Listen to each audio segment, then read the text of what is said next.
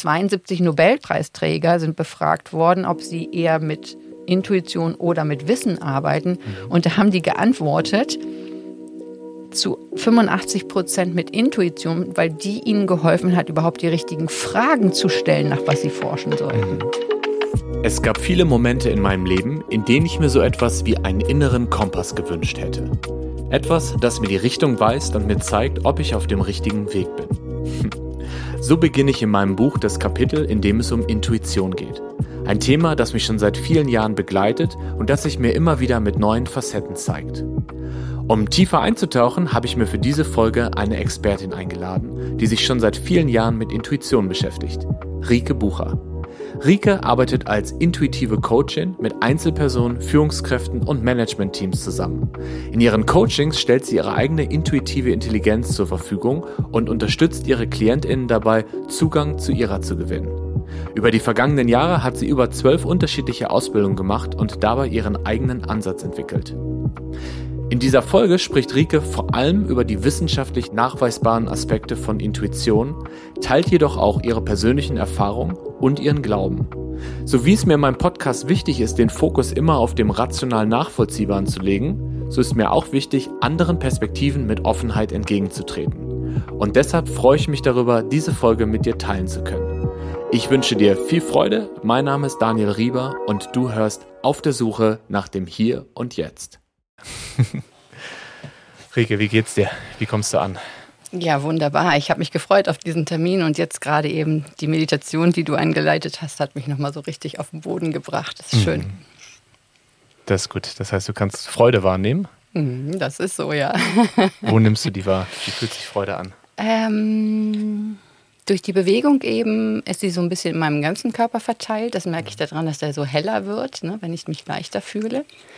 Und ansonsten diese typische Region, sage ich mal, vom Solarplexus, das ist so zwischen ja, Nabel und äh, unterem Zwerchfell, ne? also jetzt hier so in der Mitte. Mhm. Und das breitet sich jetzt hier gerade aus. Cool. ja. ja, ich fand es wirklich schöne Idee mit dem Tanzen. Äh, und wie schön, dass du einen Song ausgewählt hast, den ich auch kannte. Hast du intuitiv die richtige Wahl getroffen. So, so soll es sein. Und äh, leider lief die Kamera noch nicht, aber wir haben eben hier beide uns bewegt, getanzt und dann eine kleine Meditation gemacht, mhm. um auch wirklich im Moment zu sein, um bewusst zu sein, bei uns zu sein. Und das ist ja die beste Voraussetzung, um über Intuition zu sprechen. Ähm, wie du ja weißt, habe ich mein Buch ein bisschen auch dazu geschrieben. Ja. Und ich habe eine Definition für mich gefunden, die lese ich einmal vor. Mhm. Momente der Intuition sind Momente, in denen wir eine Einsicht haben, die sich für uns stimmig anfühlt, auch wenn wir keine rationale Erklärung dazu haben. Das Wort Intuition lässt sich aus dem Lateinischen ableiten und mit genau hinsehen übersetzen. Unser Unterbewusstsein signalisiert uns also, dass es sich hier lohnt, besonders aufmerksam zu sein. Das hat für mich ganz gut funktioniert als Definition. Mhm. Aber du beschäftigst dich schon viel länger mit dem Thema. Mhm. Was ist für dich Intuition? Ich würde mal sagen, äh, in dem, was du geschrieben hast, ich habe das mhm. Buch ja auch mit Genuss gelesen, ähm, sind gleich mehrere Komponenten drin, die alle zur Intuition gehören. Also du hast ja. von dem Unbewussten gesprochen oder ja. dem Unterbewusstsein. Wir sprechen ja von Unterbewusstsein, mittlerem Bewusstsein und höherem oder höheren, höchsten oder hohem Selbst. Da gibt es mhm. unterschiedliche Varianten. Äh, du hast davon gesprochen, dass das plötzlich auftritt. Das mhm. heißt, es ist nicht will, also willentlich also steuerbar. Wir können nicht sagen, jetzt habe ich gleich eine Intuition, so läuft das nicht, sondern die Intuition ist unabhängig. Ja? Und ähm, was auch noch mit drin war, ist, ähm, du hast gesagt, innerer Kompass. Äh, da würde ich auch nachher noch mal was zu sagen. Mhm. Es gibt so mehrere Funktionen, die die Intuition ähm, einnimmt oder die sie ausführen kann. Und das Schöne ist eben, also ich beschäftige mich äh, mittlerweile drei Jahrzehnte damit, weil ich habe ganz früh angefangen, über Psychologie und Intuition zu lesen, ganz bevor ich überhaupt zum Coaching gekommen bin. Mhm. Und das Tolle ist, dass die Neurowissenschaften uns gute, gute neue äh, Grundlagen liefern. Mhm. Und darin enthalten ist zum Beispiel, dass sie uns Orientierung bietet, die mhm. Intuition, gleichzeitig aber auch so eine Art äh, mehr Pflaster- und Reparaturbetrieb sein kann, was so diese ganze Persönlichkeitsentwicklung, Heilung und sowas angeht. Ja. Also sie hat zwei große Bereiche. Und die kann man nochmal weiter aufdröseln. Aber lassen wir es erstmal so. Wenn ich äh, eine Definition geben sollte, würde ich mich scheuen, weil ich finde, Intuition darf man nicht einsperren. Mhm. Ja? Also das ist so immer so ein bisschen, äh, läuft mir so ein Schauer über den Rücken, wo ich dann denke, so mach sie nicht kleiner, als sie ist. Ja. Ähm, für mich ist äh, Intuition in meinem Leben der wertvollste Begleiter oder die wertvollste Begleiterin überhaupt, mhm. weil ich durch Intuition ähm, verschiedene Phasen in meinem Leben, wie gesagt, heilen konnte, mhm. aber auf der anderen Seite auch Einblicke in Dinge hatte, die, sage ich mal, nicht aus dem Buch und von einem anderen Menschen, sondern die eben ne, äh, aus dem großen Universum stammen oder etwas Göttliches haben. Und das hat mich dazu gebracht, die Intuition so ein bisschen heilig zu halten. Mhm. Also du bist wirklich der Erste, wo ich so ausführlich seit ich 2005 Coach wurde, jetzt heute hier drüber spreche. Und du hast ja im Vorfeld auch gemerkt, ich war so ein bisschen zögerlich.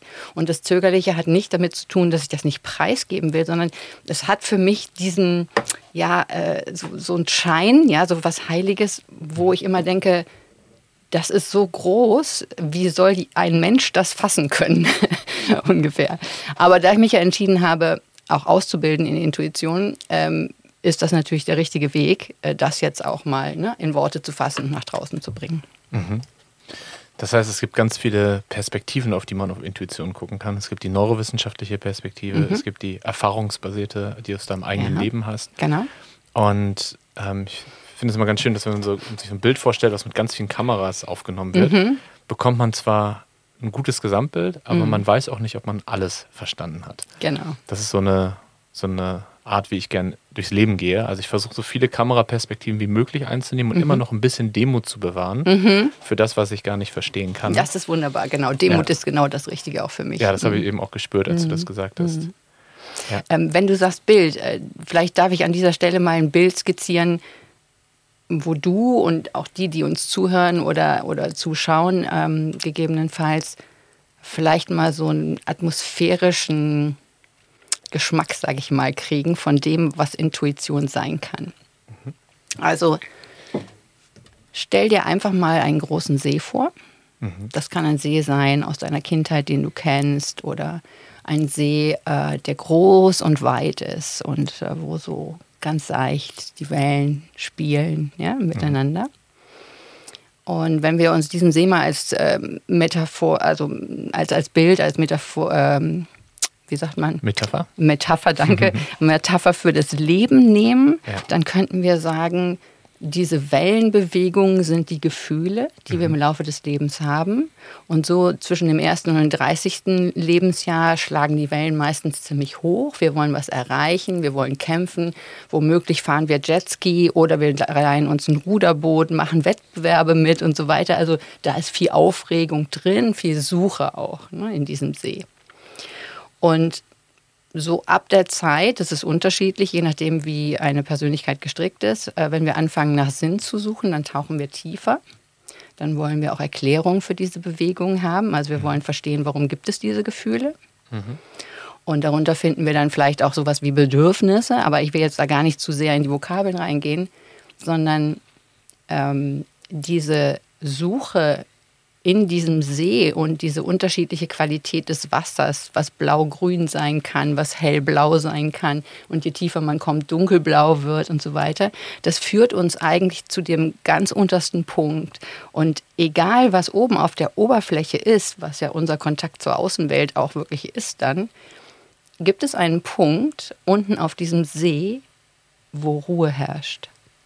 Und das ist für mich die Intuition, mhm. weil sie ist so weise, dass sie diese ganzen Wellenbewegungen gar nicht mitmachen muss, mhm. sondern sie weiß, warum die Wellen da oben ankommen. Ja? Mhm. Aber von ihr aus gibt es eine Bedeutung. Das heißt, Intuition kann Zusammenhänge darstellen, kann Gefühle mit Geschehnissen und Erlebnissen verbinden. Mhm. Und zwar im Nullkomma-Nix das schafft noch nicht mal ein Computer oder ein Roboter. Also mhm. das heißt, auch im AI-Zeitalter ist das sozusagen die menschliche Komponente, die wir eigentlich alle können sollten. Also wir sollten eigentlich alle ein gewisses Maß an Intuition haben, weil es auch ein Schutz ist davor, falsche Entscheidungen zu, äh, zu treffen, vielleicht krank zu werden oder ähnliches. Ne?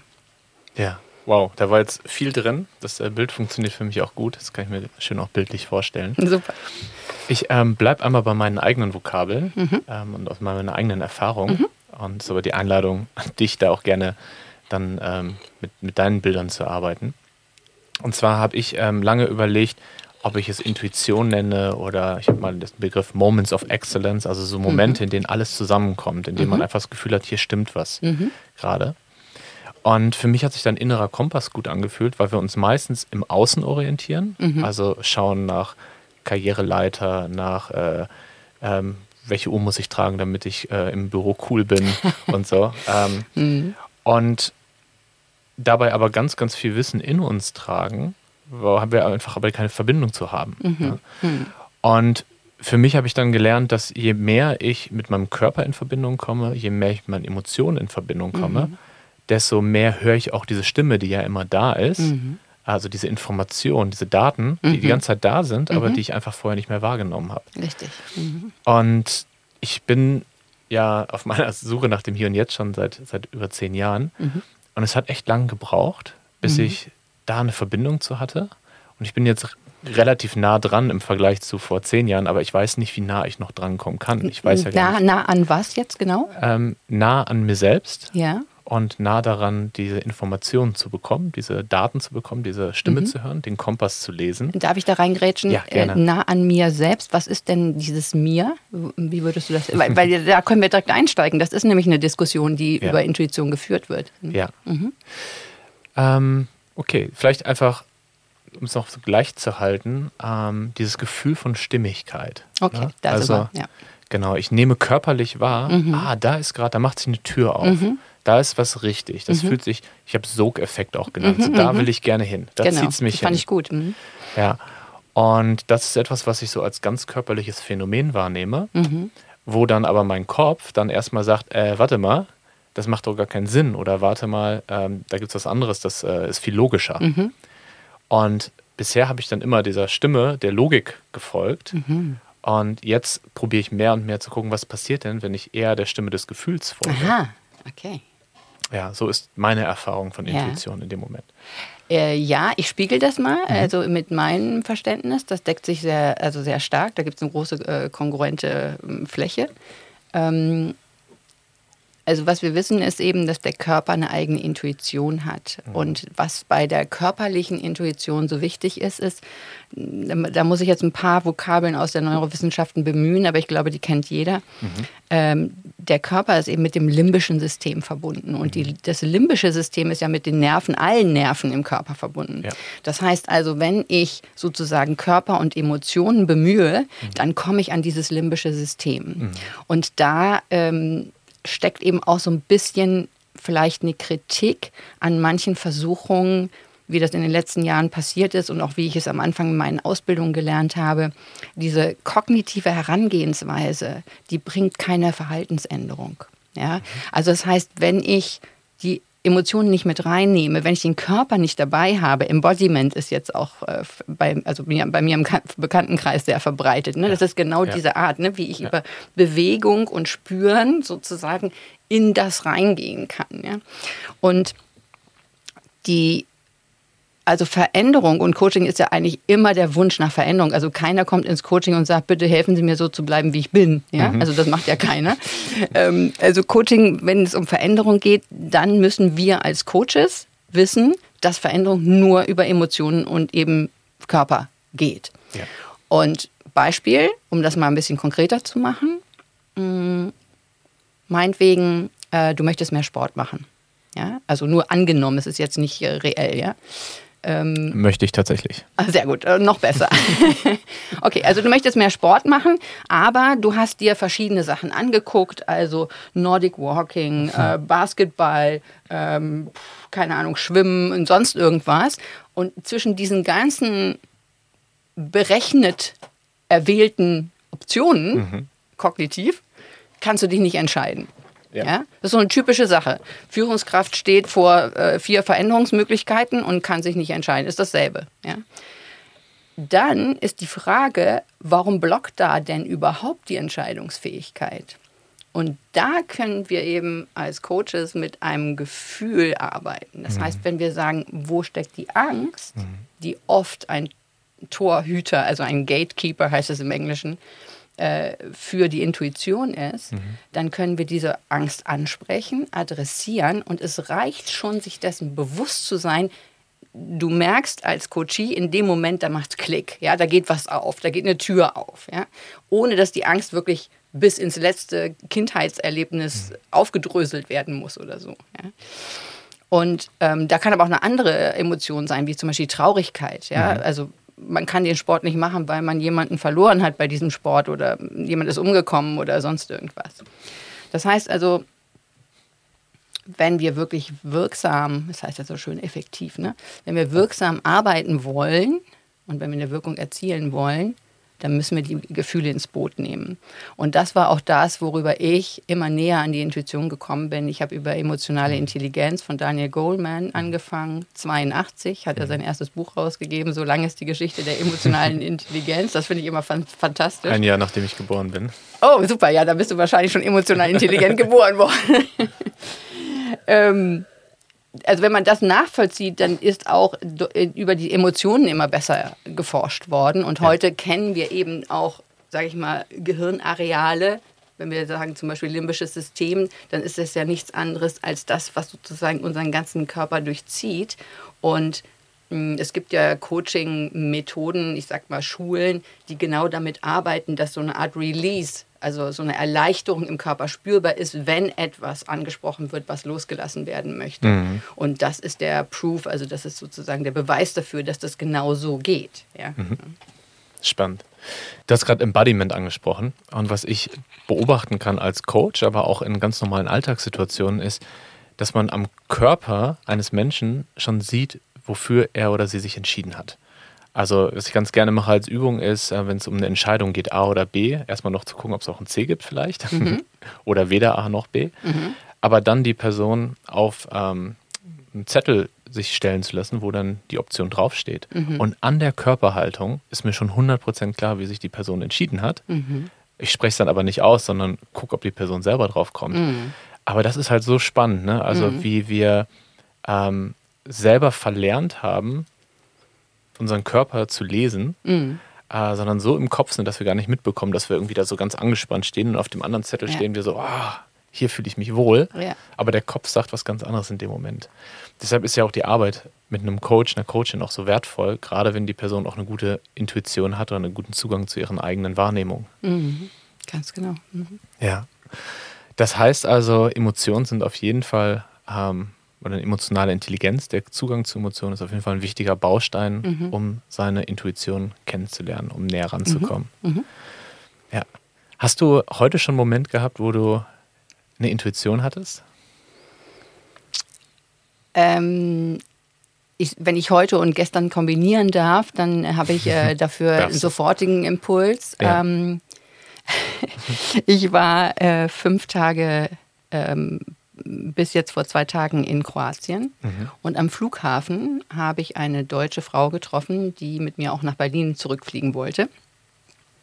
Und wir kommen so ins Gespräch. Und wir sitzen da, weil wir viel zu früh am Flughafen sind, äh, über Stunden und trinken Kaffee. Mhm. Und ich habe die ganze Zeit die Intuition, diese Frau wird irgendwas für mich sein, die wird irgendwas für mich bedeuten. Ja?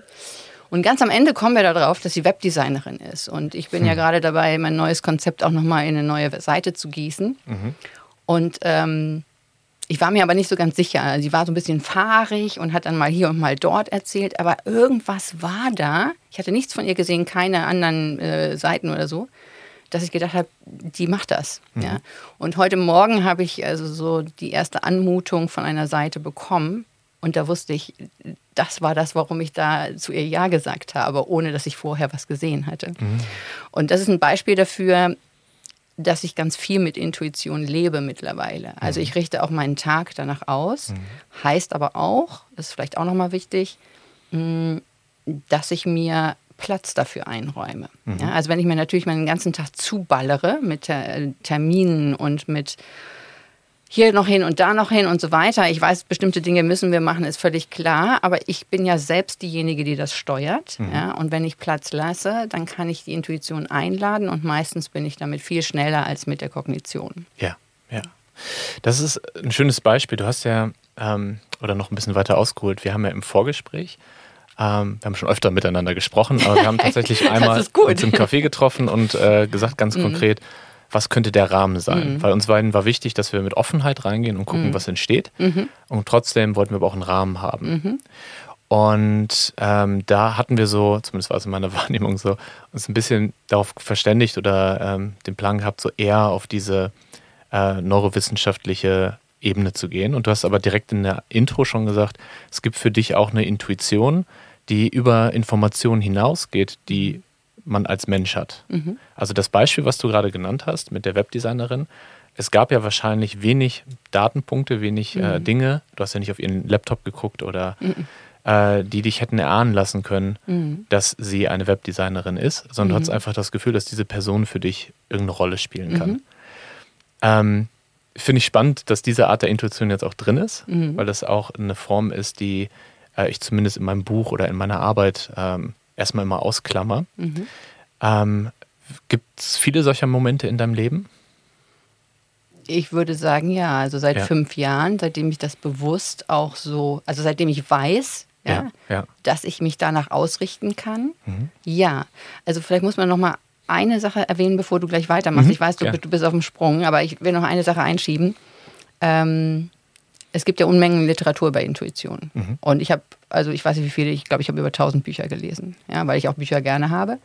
Aber ähm, es gibt Bücher über Intuition, die sind so ein bisschen halbseiden, esoterisch. Da ist ja auch die Intuition leider ein bisschen im Misskredit geraten mhm. durch, ja, dass eben diese esoterische Seite, dieses Mystische besonders hervorgehoben wurde. Das hat die Intuition, aber das ist sie nicht ausschließlich. Mhm. Ja. Ähm, und ein Buch ist vielleicht, wenn man das mal nachlesen will, ja, welche Bandbreite Intuition hm. bietet, ähm, ist das Buch von Gerd Gigerenzer, vom Max, also ehemaliger Direktor des Max-Planck-Instituts für Bildungsforschung hier in Berlin. Mhm. Und der hat das Buch geschrieben, Bauchentscheidungen. Mhm. Das Interessante dabei für mich, und ich rede da jetzt subjektiv, äh, war, dass er mit Risikogruppen gearbeitet hat. Also er hat Führungskräfte in Risikosituationen gefragt. Mhm. Und hat dann festgestellt, dass die mit 90 Prozent Nutzung der Intuition ge äh, geantwortet haben. Mhm. Also undercover. Das hätten sie jetzt vor ihren Bossen wahrscheinlich oder im Aufsichtsrat nicht gesagt, mhm. ja. Aber so in seiner äh, Befragung dann schon. Und ähm, das habe ich mir zu eigen gemacht, mhm. relativ früh. Ich habe gesagt, ich gehe das Risiko ein. Ich mhm. kann auch falsch liegen mit meiner Intuition. Aber ich kann eben auch richtig liegen und dann ist es sehr erfüllend, weil ich einfach keine Umwege gehen muss. So. Ja, das äh, kann ich gut nachvollziehen. Hm, lass uns nochmal ähm, bei der, ich sage mal, wissenschaftlich nachvollziehbaren Anteil von Intuition geben, der auch schon riesig ist. Mhm. Ne? Also es gibt sehr häufig Momente, wo man nicht versteht, wo das gerade herkommt. Mhm.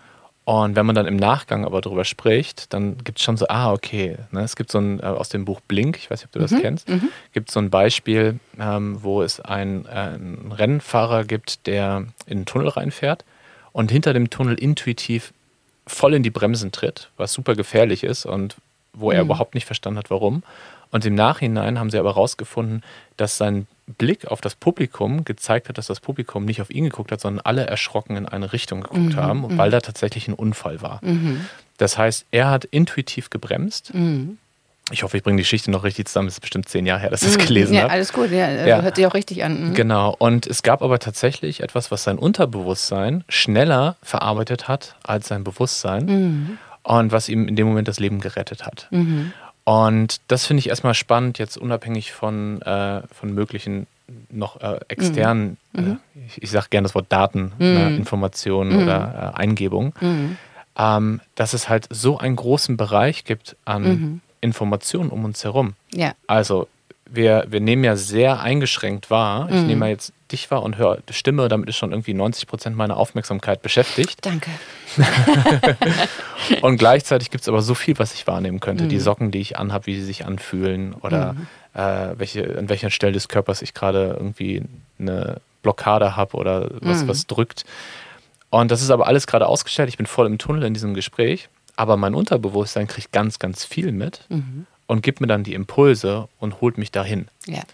Ähm, und das finde ich erstmal ein spannendes Phänomen. Also zu gucken, ähm, ich verstehe Intuition nicht immer, aber in sehr vielen Fällen gibt es eine gute Erklärung dafür, mhm. äh, warum ähm, ja, diese, dieser Wunsch, oder den, Wunsch ist das falsche Wort, so dieser Sog, dieser, diese Eingebung, dieser Moment mhm. entsteht. Ja, also ähm, so etwas kann passieren, wenn du in einem entspannten Zustand bist, mhm. weil wenn du jetzt zum Beispiel mhm. äh, nur deine Karriere siehst, ich weiß nicht, vielleicht kannst du das nachvollziehen, so ja. in den ersten Jahren deines beruflichen Daseins, also bei mir war es auf jeden Fall so, ich war in Kreativagenturen, ich war ähm, Copywriter, ich habe Kampagnen geleitet. Ja. Und natürlich war ich darauf aus, dass die Kampagne gut wird. Also Kampagne, Kampagne, Kampagne. Ja? Mhm. Da habe ich irgendwie neben dem gar nichts mehr gesehen, zumal wir sowieso acht bis zehn Stunden da in der Werbeagentur gearbeitet haben. Ähm, das heißt, ich schließe ja automatisch, wenn ich diesen Tunnel von eben nehme, dann schließe ich ja aus, was hier und da sein könnte. Aber mhm. was viel schlimmer ist, ist, ich schließe auch aus, was von mir hochkommen könnte. Ja. Und das ist das sogenannte implizite Wissen. Das mhm. heißt, wir haben ein Erfahrungswissen, was sich aus Gefühlen, Bildern, Geschmäckern, äh, Informationen, äh, die ich als Zahlen, Daten, Fakten verarbeitet mhm. habe, aus äh, vorgelebtem äh, Leben, Eltern, Erziehungsberechtigten, Freunden, sozial irgendwas, ja. Also was heißt, wir haben ein riesen Reservoir sozusagen in uns. Mhm. Wenn wir dieses Reservoir ständig präsent hätten, mhm. würden wir nicht mehr lebensfähig sein. Ja. Das würde uns überfluten, ja, sozusagen diese Daten. Das heißt, das ist jetzt die, die neueste Forschung eben, dieses, man nennt das mittlere Selbst, ist sozusagen das Selbst, was aktionsfähig, handlungsfähig im täglichen Dasein sein soll. Und das filtert jetzt zum Beispiel, dass du mir hier zuhörst und nicht an äh, deinen Rap von morgen denkst, ja, sozusagen. Ja. Mhm. Ähm, dann gibt es dieses sogenannte untere Selbst, was wir Unterbewusstsein nennen. Mhm. Das spielt an auf dieses implizite Wissen, mhm. aber eben auch abgespeicherte Schmerzen, ähm, miese Phasen, ja, also das ist jetzt äh, nicht positiv oder negativ äh, natürlich abgelagert, aber da, die sind Dinge, die wir vermeiden wollen auch. Ja, ne? ja. Das heißt also vom Unterbewusstsein, wenn wir das voll nutzen wollten, müssten wir uns voll aufmachen. Ja, also wir müssen richtig offen sein, fast ja. transparent. Ja. Und das höhere Selbst ist also der Kanal sozusagen von Hirn mhm. zu, nach oben, also wo ja viel auch im esoterischen Bereich über das höhere Selbst geredet wird und so weiter. Das ist tatsächlich so, ähm, dass wir aufnahmefähig sind für Dinge aus dem Universum und dem großen Ganzen und ich erlebe das so, dass das mein zu viel filtert. Also, mhm. ne, konzentriere dich jetzt da drauf. Mhm. Ja? Und dann gehe ich eben auch mit meinen Emotionen nicht mehr woanders hin, sondern dann gehe ich da rein oder mit meiner Intuition auch. Ne? Mm, das sind so Begriffe, die liegen nah beieinander. Also am besten kann man noch bei Instinkt, Intuition und Inspiration kann man noch den mhm. Instinkt äh, klar machen. Ja? Also das ist das, was wir sozusagen, Freud hat das Triebe genannt, mhm. also wo wir sozusagen unser ähm, existenzielles Dasein mit schützen wollen. Ja? Mhm. Also auch zum Beispiel dieses äh, äh, Freeze oder Fly oder wie auch immer, ne? also Kampf oder Angriff ja. oder sonst was. Ne? Fight and Flight Mode. Genau, ja. Fight and Flight Mode, genau. Oder auch Einfrieren vor Angst. Ne? So. Mhm. Und ähm, das Zusammenspiel von diesem hohen, mittleren und unteren Selbst ist eigentlich die große Kunst. Mhm. Und ich glaube, also das macht es für mich auch so spannend. Ähm, da gibt es noch so viel zu entdecken, ähm, wie wir da noch mit besser umgehen können. Mhm. Und das ist ja auch für mich immer so ein bisschen der Blick in die Zukunft. Ne? Deswegen, also ich bin ein ausgebildeter Innovationscoach, aber ich, ich empfinde das auch, was ich mit Intuition mache, als Innovation. Mhm. Ja? Also mhm. als etwas neu anschauen ja? Mhm. und äh, neue Perspektiven entdecken. Das kann ein Mensch sein und sein Leben, aber das kann zum Beispiel auch eine Organisation sein, ja? die ganz woanders hin will. Mhm. Oder was ich auch spannend finde, Grunde eine Bewegung. Ja? Mhm. Also wir haben äh, in dem Vorgespräch über Post-Work gesprochen. Das fasziniert mich, ja, dass Leute sagen, wir identifizieren uns nicht mehr über, über Arbeit, sondern wir wollen uns eigentlich anders aufstellen und Arbeit ist ein Teil unseres Lebens. Ja? Das, ist, das ist etwas, was ich also mit Intuition beobachte. Ja, und ich merke auch deine Begeisterung. ähm, ich mag es sehr differenziert auf Dinge zu schauen und so habe ich dich auch ähm, kennengelernt. Äh, wir haben ja eben über die unterschiedlichen Kameraperspektiven gesprochen und du hast äh, eben bevor die Kamera lief gesagt, ähm, oder war das bei unserem Treffen, ich bin mir ganz sicher, mhm. Kopf und Herz äh, sind ein Dream Team. Also mhm. so dieses Verstand, mhm. Ratio genau. und Körper, Emotionen, Herz ähm, sind, spielen Hand in Hand. Das ist mir deshalb auch nochmal so wichtig, äh, darüber zu sprechen, weil ich die Erfahrung mache, dass es sowohl Menschen gibt, die sagen, nur das, was ich rational herleiten kann und was wissenschaftlich belegt ist, macht Sinn. Und es gibt Menschen, die lösen sich davon und sagen, alles, was ich spüre, was ich wahrnehme, ist die Wahrheit. Und äh, ich habe ähm, in meinem Buch so ein Kapitel, wo es darum geht, dass man nicht immer seinem Bauchgefühl folgen sollte und nenne so ein paar Beispiele. Und du hast ja auch gerade schon angesprochen, so Triebe, Instinkt. Also ein Beispiel wäre zum, zum Beispiel ähm, die, die Chipstüte, die, die ich esse und wo mein Körper sagt Salz, Salz, Salz und ich esse immer mehr, weil mein Körper mir das sagt. Aber mein Körper weiß ja nicht, dass wir nicht mehr vor 50.000 Jahren leben, wo Salz ganz schwer zu bekommen war. Ne? Ähm, genauso äh, finde ich spannend Wahrscheinlichkeitsrechnung. Ne? Also mein Körper sagt mir beim Betreten eines Flugzeugs, ah, das könnte gefährlich sein. Beim Betreten eines Autos sagt sie mir aber es nicht. Und ich habe letztens noch nachgeguckt, ich weiß die Zahlen gerade nicht auswendig, aber ich habe es letztens noch recherchiert. Ich glaube, es ist irgendwie 1 zu 15.000 mhm. beim Auto mhm. oder 1 zu 150.000 und 1 zu 15 Millionen äh, beim Flugzeug. Ich ja. schreibe es in die Shownotes rein, damit ich hier keine falschen Zahlen Auf jeden Fall eine große und große, ein riesengroßer ja. Unterschied. Mhm. Und äh, das macht aber auch total Sinn, weil evolutionär gesehen, wann gab es mal Momente, wo Menschen 10.000 Meter über der Erde waren und nicht äh, in Lebensgefahr waren? Ne? Also ähm, das heißt, worauf ich hinaus möchte, ist, nur der Schritt, seine Emotionen und Körper und Intuition wahrzunehmen, ist ja noch nicht der Schritt in ein selbstbestimmtes oder in ein glücklicheres Leben, sondern dann geht es ja darum, das auszuloten auch noch. Und das finde ich persönlich sehr herausfordernd. Also das ist das, wo ich gerade so stehe, dass ich ähm, Informationen aus dem Kopf bekomme, Informationen aus dem Herz, Informationen aus dem Bauch und dann ich, Daniel, trotzdem die Entscheidung treffen muss und die Verantwortung übernehme für mein Handeln. Mhm. Schön gesagt, ja. Ähm, soll ich mal sagen, was ich dazu denke? Dafür bist du hier. Okay. ähm, also, ich habe sehr viel auch mit mir selbst ex experimentiert. Ich erzähle dir mal von einer Übung, die ich gemacht habe, äh, mhm. die im Coaching immer ähm, ja, ein besonderer Lachmoment ist ich wollte wirklich gerne die linke und rechte Gehirnhälfte gleichermaßen schulen. Und da mhm. gibt es ja auch so ein, ne, ein, Gewicht, wie du jetzt gerade bei Kopf und Bauch gesagt hast, linke und rechte Gehirnhälfte trainieren ja, und so weiter. Ja. Auch super spannendes Thema. Was ja. habe ich gemacht? Ich habe für sechs Monate mir die mhm. rechte Hand mit dem Gürtel auf dem Rücken geschnallt und habe alles fortan nur noch mit links gemacht. Ja. Und ich habe echt einen Kreativitätsschub gehabt. Also Wahnsinn, ja. Das ist ein Experiment, ja. Und das ist das sechs Monate, da musst du einiges mit, mit links machen, ja, sozusagen. Mm, und als ich eben viel über Intuition gelesen hatte und auch an mir selber gemerkt habe, ich bin intuitiv und ich war dann eben auch anders. Das war ja nicht immer bequem. Ja? In der mhm. Werbeagentur zum Beispiel zu sagen, den Kunden bespiele ich nicht, äh, der kommt mhm. mir komisch vor. Und nachher hat sich herausgestellt, der war mit der Rüstungsindustrie verbandelt. Äh, war für mich klar, aber für mhm. meinen Chef natürlich nicht klar. Ne? Der mhm. wollte das Budget haben und fertig. Also nicht, war nicht immer einfach.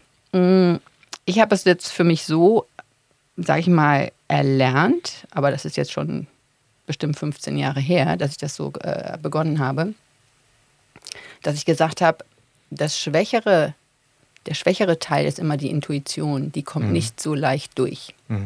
Wir sind sehr konditioniert auf Ratio. Mhm. Und die Ratio ist gut ausgeprägt und geschult. Sie wird geschult in der Schule, sie wird geschult in der Ausbildung, sie wird mhm. geschult in der Universität, sie wird mhm. geschult im Job. Ja? Also ich mhm. meine, da haben wir wirklich eine Parade-Exzellenzausbildung drin. Ja? Da muss man jetzt nicht auch noch nachhelfen unbedingt.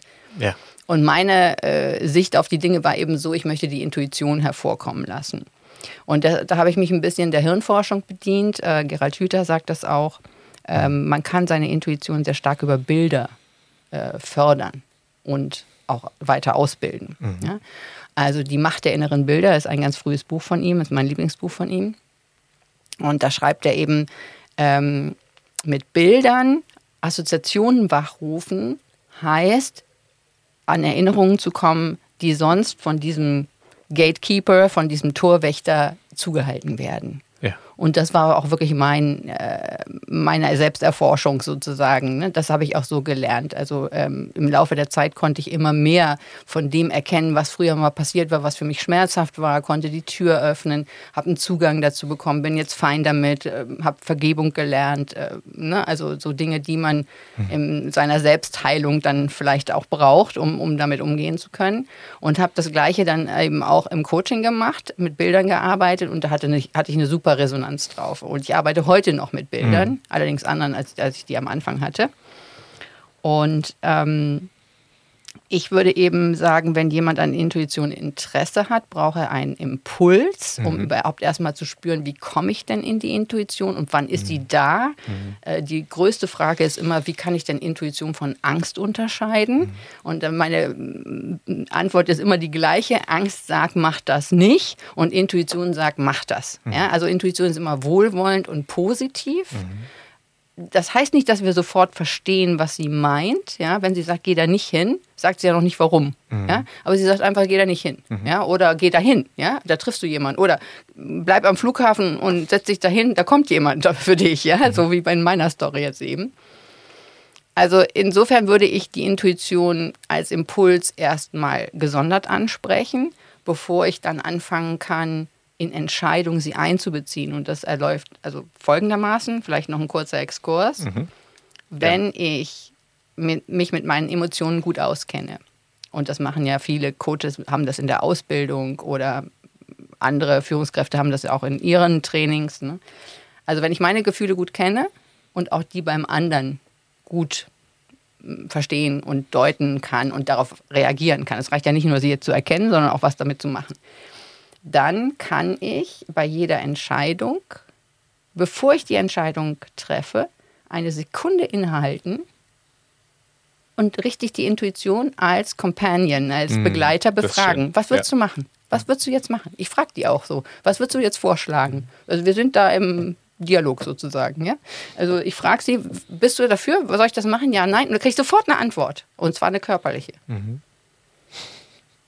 Und dann kann ich entscheiden. Also das ist ein Training, wenn wir das täglich machen, soll ich jetzt Kaffee trinken oder Tee, mhm. du kriegst eine Entscheidung. Mhm. Und dadurch förderst du das immer mehr und dann kannst du das auch auf größere Gebiete anwenden. Ja, schön. Ich glaube, dass ähm, das wie bei allen Sachen so ist, wenn man ihnen eine Aufmerksamkeit gibt und Raum gibt im Alltag ja. und sich auch daran erinnert, und deshalb ist diese Übung so schön, bei jeder Entscheidung kurz innezuhalten, mhm. dann entsteht da, das ist Training, dann entsteht da automatisch eine Verbindung, ein besseres Verständnis. Mhm. Mm. Ich merke, wenn du so erzählst, dann kommen so ganz viele Situationen in meinem Kopf und ich versuche das so, so zusammenzubauen. Und ich merke gerade, dass der, der skeptische Teil äh, gerade auch sehr aktiv ist. Also nicht der skeptische Teil im Sinne von, ist alles Quatsch, sondern im Sinne von aber. Es kommt ganz oft in meinem Kopf das Wort aber. Mhm. Okay. Das finde ich erstmal schön zu beobachten gerade. Mhm. Ähm, Kleines Beispiel, ich war äh, vorgestern mit einem Freund in der Sauna und nachher hat er gesagt, hey, äh, ich kann dich nach Hause bringen, ich bin mit dem Motorrad da. Mhm. Und sofort alles in mir, auf keinen Fall. so. Hintergrund ist, dass ich als äh, Kind einmal auf dem Motorrad drauf saß bei meinem Onkel und der sehr prolliger Typ wollte zeigen, dass er irgendwie richtig was auf dem Kasten hat und ist super schnell gefahren und ich habe einfach die Höllenangst gehabt weil ich mich so gefühlt habe, als würde ich jeden Moment runterfallen. Ich habe mich so festgeklammert, das ist immer noch so in meinem Körper drin. Ne? Und seitdem habe ich mich nicht mehr auf dem Motorrad gesetzt, auch nicht mehr hinten drauf. Und ich mache gerade das Experiment, dass immer, wenn eine Unsicherheit kommt, ähm, dass ich dann einen Moment inhalte und sage, was wäre, wenn ich es gerade deshalb machen sollte oder wenn ich es gerade deshalb mache. Und äh, in dem Fall habe ich dann gesagt, ja doch, lass uns machen. Und es war eine total schöne Fahrt und mal eine andere Perspektive auf die Stadt und kein bisschen gefährlich oder, oder anstrengend. Abgesehen davon, dass der Helm ein bisschen eng war und meine Ohren die ganze Zeit eingeklappt waren. und äh, genau, worauf ich hinaus möchte, ist, also meine Intuition sagt mir häufiger, wenn ich Unsicherheit spüre, es trotzdem machen. Ne, das ist so meine, meine, meine Challenge, mein Weg gerade. In dem Moment hat mein ganzer Körper mir aber gesagt, lass das, auch nach einem Moment innehalten, lass mhm. das sein. Und ähm, deshalb ist für mich gerade noch ein bisschen schwer herauszufinden, so wenn ich in mich rein spüre, wenn ich innehalte und dann kommt eine Antwort, ist das eine gesunde Intuition? Ist das ein, ein, ein Trauma? Ist das äh, irgendwas, was in meiner DNA vererbt mitgeliefert wurde? Ist mhm. das was Evolutionäres? Ne? Mhm.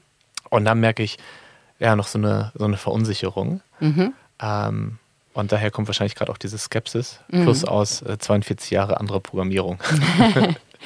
Äh, lass uns ja. das mal anschauen, weil es ist ein sehr schönes Beispiel eigentlich. Gern. Mhm. Also daran kann man einiges sehen. Ähm, wenn wir mal Angst thematisieren, was ist jetzt eigentlich Angst? Dann gibt mhm. es verschiedene Formen von Angst. Mhm. Also zum Beispiel Angst aufgrund von Trauma ist ja eigentlich für uns als Person ein Schutzmechanismus. Ja. Bitte nicht nochmal so schmerzhaft, heißt ja. das ja. Natürlich bleiben wir dann stehen, ja, wir lassen das Trauma ja dann so. Ne? Also wenn wir sagen, bitte nicht nochmal so schmerzhaft, vermeiden wir ja, äh, dass wir das verstehen können. Mhm. Ne? Aber die Angst ist da erstmal eigentlich nur ein Schutz vor, weiterer, vor weiterem Schmerzen. Mhm. Ähm, dann gibt es noch ganz viele andere Funktionen, aber ich will mal eine zweite hinaus, äh, also äh, rausarbeiten. Mhm. Die Angst, die du jetzt eben nah an der Intuition genannt hast, mhm. ist eigentlich die Angst, die Komfortzone zu verlassen. Mhm. Also nach dem Motto, ach, ich könnte es ja mal wagen, ne? Mhm. da auf den Roller oder auf das Moped zu steigen oder was auch immer. Mhm. Ne? Aber ich habe noch so ein bisschen schlechtes Gefühl. Gefühl, nicht mhm. Intuition. Ne? Mhm. Ich habe noch so ein bisschen schlechtes Gefühl. Mhm. Und wenn ich über das Gefühl rüberkomme, ja. dann kann ich das so machen, wie du das gemacht hast. Ja. Dann setze ich mich dahin und sage, oh, tolles Erlebnis. Gut. Ja. Was aber leider, hm. es ist ursprünglich sicherlich mal richtig alles gewesen, aber was leider uns oft hindert, ist, dass wir hm. zum Überschreiben dieser Angst, die du auch genannt hast, und die Erinnerung an das alte Erlebnis, hm brauchen wir nicht nur eine gute Situation, mhm. sondern wir brauchen mindestens fünf. Ja. Ja? Genau. Das heißt, zum Überschreiben muss ich fünfmal ja. ganz bewusst gefühlt haben, das ist super hier auf diesem Moppe, mhm. Moped, ja. Und dann kann ich sagen, beim nächsten Mal kann ich vielleicht aus dem Herzen heraus Ja sagen, ja. Und das vergessen die Leute oft. Ja, also Angst ist jetzt nicht was, was ich heute therapiere und morgen ist es weg. Mhm. Aber sie zu verstehen, öffnet eben diese Tür, die wir ursprünglich auch hatten mit diesem Doorkeeper, also Gatekeeper, diesem Torwächter, dahinter zu schauen, sie wirklich zu verstehen mhm. und dann auch dieses alte Erlebnis überschreiben zu können. Ja, ja macht total Sinn. Und dein Bild vom Anfang mit dem See kam mir gerade nochmal und es hat für mich gerade ähm, hat mir gerade nochmal ein besseres Verständnis gegeben. Ähm, wenn man viele Emotionen hat, also viele Wellen, dann ist da ganz viel los und in Bewegung und man kann diese Ruhe, die unten im Wasser ist, gar nicht mitbekommen. Oder es gibt so ein schönes Bild aus der Achtsamkeit, wenn man ähm, ins Wasser schaut und es ist ganz trüb, weil man mhm. sich viel drin bewegt hat, mhm. dann kann man nicht klar sehen. Aber wenn man wartet mhm. und dass der Sand irgendwie runtergeht und sich das Wasser beruhigt, dann kann man bis zum Grund gucken. Ja. Und ähm, was ich jetzt für mich gerade mitnehme aus dieser Situation ist, was du auch schon gesagt hast, dieses, je offener ich bin, je weniger äh, Spannungen, Trauma, Verletzungen, ähm, also unverarbeitete Verletzungen da sind, desto mehr kann ich mit der Intuition in Verbindung gehen. Es geht noch stärker, Daniel, mhm. weil wir können äh, von der Forschung her sagen, dass ich aus dem Freudezustand, wo du ja hm. eingangs sagtest, ne, wo ist die Freude bei dir? Das fand ja. ich jetzt einen guten, äh, ähm, eine gute Klammer dazu. Mhm. Aus der Freude heraus kann ich Intuition viel, viel leichter erreichen. Mhm.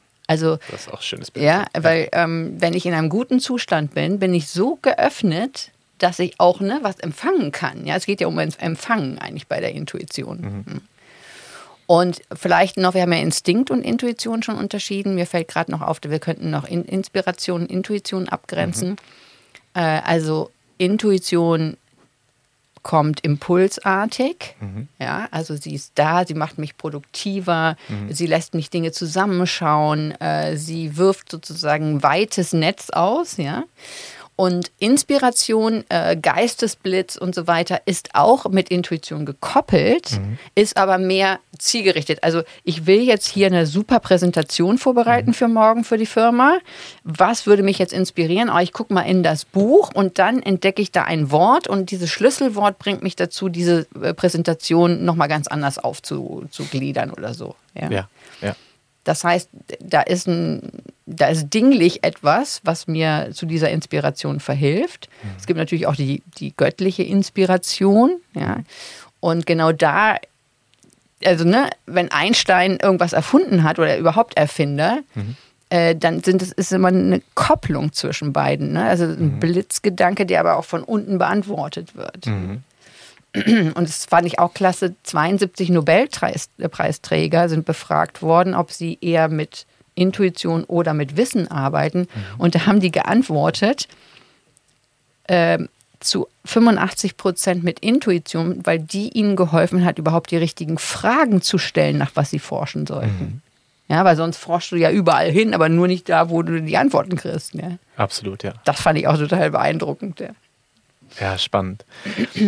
Ich bin gerade ähm, neugierig geworden, noch über deinen eigenen Werdegang mehr zu erfahren, mhm. Weil ähm, du hast es eben schon einmal angedeutet und du hast es mir auch schon mal erzählt, du ja aus einem sehr rationalen, denkenden ähm, Umfeld kommst, dann irgendwann für dich mehr und mehr die Intuition entdeckt hast und jetzt gerade, du hast fünf Jahre gesagt, auch mehr und mehr, ähm, du hast jetzt Wörter benutzt wie das Göttliche, ähm, etwas darüber hinaus für dich entdeckst. Mhm. Ähm, wie, wie würdest du rausgezoomt, vielleicht in einzelne Momente reingezoomt, deine, deine Geschichte da beschreiben? Mhm. Ja, also ich sag mal so, ähm, ich hatte eine erste große Krise, äh, die ich jetzt mal, wo ich reinzoome, ähm, nach meinem Abitur. Mhm. Und zwar bis dahin war alles festgelegt. Ne? Wie du sagtest, intellektuelle Familie. Ähm, ich, ich will das nicht missen, ja, weil meine Eltern haben mir wirklich beigebracht, auch mit Wissen umzugehen, ja, und eine ja. gute Allgemeinbildung gegeben. Wir sind ja. viel gereist zusammen. Das ist völlig in Ordnung. Ich habe lange damit gehadert. Ich habe immer nur die Mängel gesehen. Ne? Heute habe ich damit Frieden geschlossen und kann sagen, okay, es war gut so. Aber die Krise nach dem Abi kam, weil an mich ganz hohe Ansprüche gestellt wurden. Studier doch mit deinem super Abi Medizin, mach doch dies und das. Und das waren alles Vorschläge, wo ich überhaupt keinen Bock zu hatte. Ja. Mhm. Und dann war ich auch noch unglücklich verliebt und dann kam alles zusammen und dann dachte ich mir so, also ne, so mit 19, 20 war ich irgendwie etwas hilflos, ja. Diese Krise hat aber so eine Art Stoppmechanismus in mein Leben gebracht. Schau dich nochmal um, guck nochmal genau nach, wo willst du denn eigentlich hingehen? Und das war sehr schwierig für mich. Also dieses mhm. Selbstbestimmte war schwieriger, als dem Fremdbestimmten zu folgen. Ich glaube, mhm. das kennen viele, ne? So in der Zeit. Ne? Viele haben BWL studiert und sind danach irgendwie Tänzer geworden oder sonst irgendwas. Ne? Ich habe in der Zeit in den Werbeagenturen, also ich bin dann ausgebildete Journalistin äh, mhm. geworden, damals noch mit Diplom an der Uni Hamburg. Mm, und ich hatte keine Lust, in, in Kaninchenzüchtervereinen zu berichten oder sonst irgendwas und äh, zur Zeitung zu gehen. Ich habe äh, Spaß gehabt an Sprache. Das ist, glaube ich, auch ein Gen von mir. Also nicht nur Fremdsprachen, sondern auch so ne, in, in Sprache etwas hüllen. Ja? Aber auch Emotionen muss man ja überhaupt erstmal ausdrücken können. Also mhm. sowas mache ich total gerne. Und ich landete in der Werbeagentur.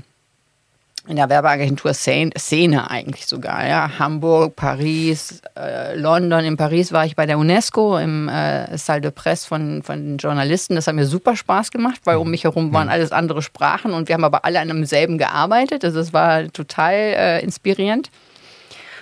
Und diese Kreativität äh, hatte etwas, äh, was ich ja eben erzählt habe. Ne? Das war die Zeit, wo ich mir auch so den rechten Arm ne, auf, auf dem Rücken geschnallt habe. Alle haben doof geguckt, aber nachher haben sie dann gesehen, es hat einen Effekt gehabt. So, ne? Immer Und noch ein schönes Bild. Ja. da gab es mehrere solche Momente. Und die Kreativität hat mich lange Zeit getragen. Ja, also das war etwas, ähm, ich musste 35 werden, um zu erkennen, dass wir da eigentlich komplette Illusionen verkaufen. Ja? Mhm. Und äh, dann ging es auch ziemlich schnell. Als ich das erkannt hatte, habe ich gedacht, so, boah, nee, Und ich wollte eigentlich einen Job wechseln, ging zu einer Coachin. Mhm. Und dann haben wir zehn Stunden gemacht und äh, wir hatten fünf Vorschläge, was ich machen könnte. Radiosprecherin und was nicht alles mit meinem journalistischen Know-how und so weiter. Und ich saß dann vor ihr und habe gedacht, boah, ich möchte machen, was sie macht. Mhm. Und hat sie nur gelacht und dann hat sie mich aber ein bisschen eingeführt so ins Coaching und dann habe ich meine erste Ausbildung begonnen, also von Transaktionsanalyse über ich sag mal, Search Inside Yourself und heute eben bis zu internationalen Ausbildungen habe ich eigentlich das gemacht, mhm. was ich wissen wollte über Coaching. Mhm. Ähm, ich wollte zum Beispiel, wie du auch, äh, diese, ja, diese körperliche Seite mit abdecken. Ne? Das war für mich äh, der Grund, Burnout und Atemcoach zu werden. Mhm. Ähm, ich wollte die internationale Seite wissen. Ich wollte was wissen, was Search Inside Yourself über Emotionen sagt. Deswegen mhm. habe ich das gemacht. Mindfulness war für mich ganz wichtig, weil ich diese Ruhe in diesem See spüren wollte. Mhm. Ja, also das war meine Sehnsucht, aber ich kam da überhaupt nicht hin. Ja, und deswegen ja. habe ich dann eben auch äh, Mindful Self-Compassion, äh, die Ausbildung in den Niederlanden gemacht. Das war eine sehr schöne Ausbildung mit äh, Christine Neff und Chris Germer. Und ähm, im Laufe der Zeit habe ich aber gemerkt, das sind alles so Taschenlampen, äh, die auf denselben Fußballplatz äh, leuchten. Mhm. Aber mein Fußballplatz ist riesig und ich verdrahte diese Taschenlampen auch anders als andere anscheinend. Ja, da so. sind wir wieder bei den Kameraperspektiven. Genau. ja. Schließt sich, ja. Ja, genau. Und also es gab so viele Leute, Daniel, das glaubst du gar nicht, die mir gesagt haben, hör auf mit der Intuition, das ist ja gar nicht bewiesen und lass das und so weiter. Und dann habe ich auch einen kleinen Umweg gemacht, ne? habe wieder was anderes dazu genommen, habe wieder irgendwie mehr Leadership-Coaching gemacht und so weiter. Aber es hat mich so fasziniert einfach, dieses Wissen über Intuition mhm. und auch vor allen Dingen das eigene Gespür, dass ich selber damit leben konnte. Mhm dass ich gesagt habe, ich kann das nicht lassen, das ist mein Ding, so, ja. Ne? Und ähm, die letzten Jahre waren davon geprägt, ähm, dass ich eben diese Zeit mit meinen Eltern nochmal neu beleuchtet habe. Also, dass ich rausgegangen bin aus dem, was war denn da Mangel, hinein in dieses, was haben sie mir denn Schönes mitgegeben und wo bin ich mhm. stolz drauf, dass ich, mhm. dass ich dazugehöre und so weiter. Und das hat äh, einen dicken Schmerz bei mir geheilt, weil ich immer von dem, ich bin anders, das sagte ich ja eben schon, ne? egal wo ich war, ich habe mich immer ein bisschen anders gefühlt, mhm.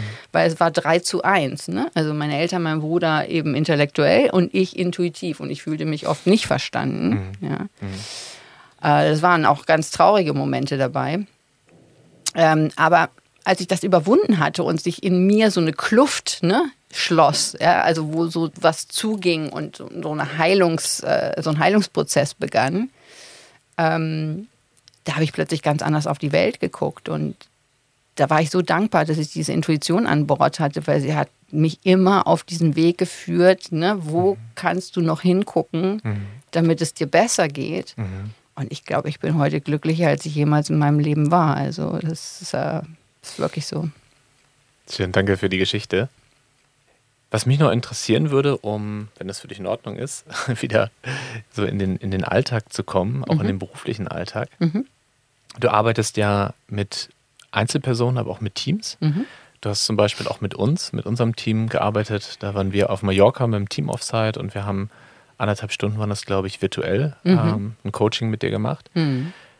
Und all das, was wir jetzt besprochen haben in dieser fast Stunde, ähm, wie bringst du das in so ein Coaching? Was, ist, was sind Formate, die für dich gut funktionieren? Wie findest du deine, deine Coaches oder wie finden die dich? Mhm. Ja, also Formate ist immer so eine Sache für mich. Ja, mhm. also ich bin nicht so gerne jemand, der so Pakete verkauft. Ich fand, das war immer eine Versklavung des Coaches. Ja, also mein Thema ist innere Freiheit und Intuition. Wie mhm. kann ich da ne, so festgeformte Rahmenbedingungen stellen? Aber mittlerweile habe ich gedacht, ist es auch ähm, gut, so ein bisschen vorauszuschauen. Mhm. Und da prägte mich ein Satz von Nesbitt, das ist ein Trendsforscher aus den USA, der hat mal gesagt, High Touch in High Tech Times. Das mhm. ist für mich äh, greifbar. Ja, also ich glaube, wir brauchen neue Formate äh, für Coaching und für Unternehmen und für Führungskräfte. Und daraus habe ich eben ein Dreitages-Coaching gemacht. Mhm. Das heißt, das nennt sich Capsule Coaching. Äh, es gibt Capsule Wardrobe, ne, wo man im Kleiderschrank nur die wesentlichen Klamotten mhm. hat, die man haben möchte. Also auch ein bisschen Minimalismus und Reduktion ist dabei. Mhm. Ähm, und diese drei Tage dienen eben dazu, was ich eben sagte, diesen Impuls rein in diese Intuition oder in dieses intuitive Leben zu finden. Und ähm, wie gesagt, das wird die neue Webseite mit dieser Frau vom Flughafen. Sie heißt Claudia. Liebe Grüße. ja, genau. Wenn sie das sieht, liebe Grüße. Ähm, und ähm, ich glaube einfach, also sagen wir so, was ich äh, nicht glauben, sondern was ich möchte ist, äh, ich möchte Möglichkeiten geben, sich zu erproben, mhm. sich zu fühlen, sich freizusetzen in einem Raum, wo ein Coach, also wenn ich es jetzt äh, von mir aus sage, ähm, wo ein Coach ist, der eben genau diese Schwingungen auch hält. Ja, also wenn jetzt jemand in mein Coaching kommt, der merkt, da ist eine Schwingung und diese Schwingung trägt ihn auch. Ja? Mhm. Und das ist natürlich fantastisch, wenn der andere das dann auch fühlen kann. Ne? Und äh, ich habe die Erfahrung gemacht, dass es gar nicht sechs Monatsprogramme braucht, mhm. sondern dass die Leute auch willens sind, selbstständig alleine weiterzuarbeiten. Und wenn nicht, können sie ja auch wiederkommen. Dann machen sie halt nochmal ein Häppchen, ja, mhm. also von drei Tagen oder so. Und was mir auch wichtig ist, ist, ähm, ich bin selber kein großer Fan von stundenlangen Sitzen, mhm. sondern ich bin innerlich und äußerlich in Bewegung, ja, also äh, als Emotionsmensch sowieso. ähm, und habe mir ausgedacht, äh, das schreibe ich auch auf meinem LinkedIn-Profil, mm, dass es eben gut ist, äh, dass wir auch beim Coaching in Bewegung sind, weil das fördert nämlich diese körperlichen Aspekte, die du genannt hast. Mhm. Wenn ich an der schönen Küste von Sizilien oder Portugal entlang laufe, dann habe ich ja schon diese Offenheit, dass da mhm. was kommen kann. Mhm. Ja? Zusätzlich mit meinen Impulsen vom Coaching löst sich da sehr schnell was. Also es haben schon ein paar Leute mit mir in den letzten Jahren das gemacht. Und die haben alle gesagt, das möchten sie wieder machen. Die sind alle wiedergekommen. Ja, also ich glaube einfach, das hat nochmal einen anderen Effekt. Und ich möchte da Coaching auch so ein bisschen neu denken. Ja, mhm. und äh, ich merke gerade, ich finde es ganz toll, dass du mir hier die Möglichkeit gibst, darüber zu sprechen, weil das ist alles irgendwie noch in der Mache, aber das so soll es sein. es gibt auf jeden Fall die Möglichkeit, auf deiner Webseite jetzt schon ein bisschen über dich zu erfahren. Genau. Und äh, Rekebucher.de, ja. Mhm. Genau, man kann auch einmal die Woche drauf gucken, wenn die neue Seite online ist. Ja. Was hältst du davon, wenn wir einen ganz kurzen Moment innehalten mhm. und uns nochmal die Frage stellen, oder gar keine Frage stellen, aber gucken, ob noch was intuitiv kommt, bevor mhm. wir dann ähm, das Schiff in den Hafen fahren?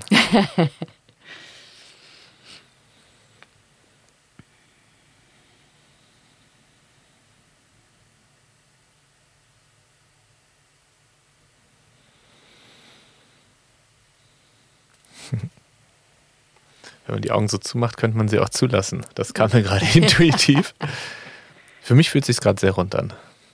Für mich fühlt es sich auch rund an, Daniel, aber es hat mhm. mir so viel Spaß gemacht. Du weißt, dass ich vorher ein bisschen aufgeregt war mhm. und ich habe das total komplett vergessen mit dir. Ich wünsche mir, dass wir ab und zu mal nochmal ein neues Thema nehmen und das eventuell beleuchten. Da hätte ich große Lust zu. Und du auch? Das klingt gut. Dann äh, können wir ja jetzt den Aufruf dazu starten, dass wenn äh, HörerInnen, ZuschauerInnen ähm, Ideen haben, Gedanken haben zu diesem Podcast, dass sie uns schreiben können. Mhm. Und wenn sie sich nochmal eine Vertiefung wünschen, das sind ja so viele Themen gerade gewesen, von mhm. Emotionen über die verschiedenen Ebenen von Intuition ähm, zu der Verbindung von Ratio und Intuition. Ähm, Vielleicht auch, wie mal so ein intuitiver Tagesablauf aussieht, ne? wie ja. man sich das äh, selber gestalten kann. Mhm. Yes. Danke dir. Ich danke dir, Daniel. Das war wunderschön.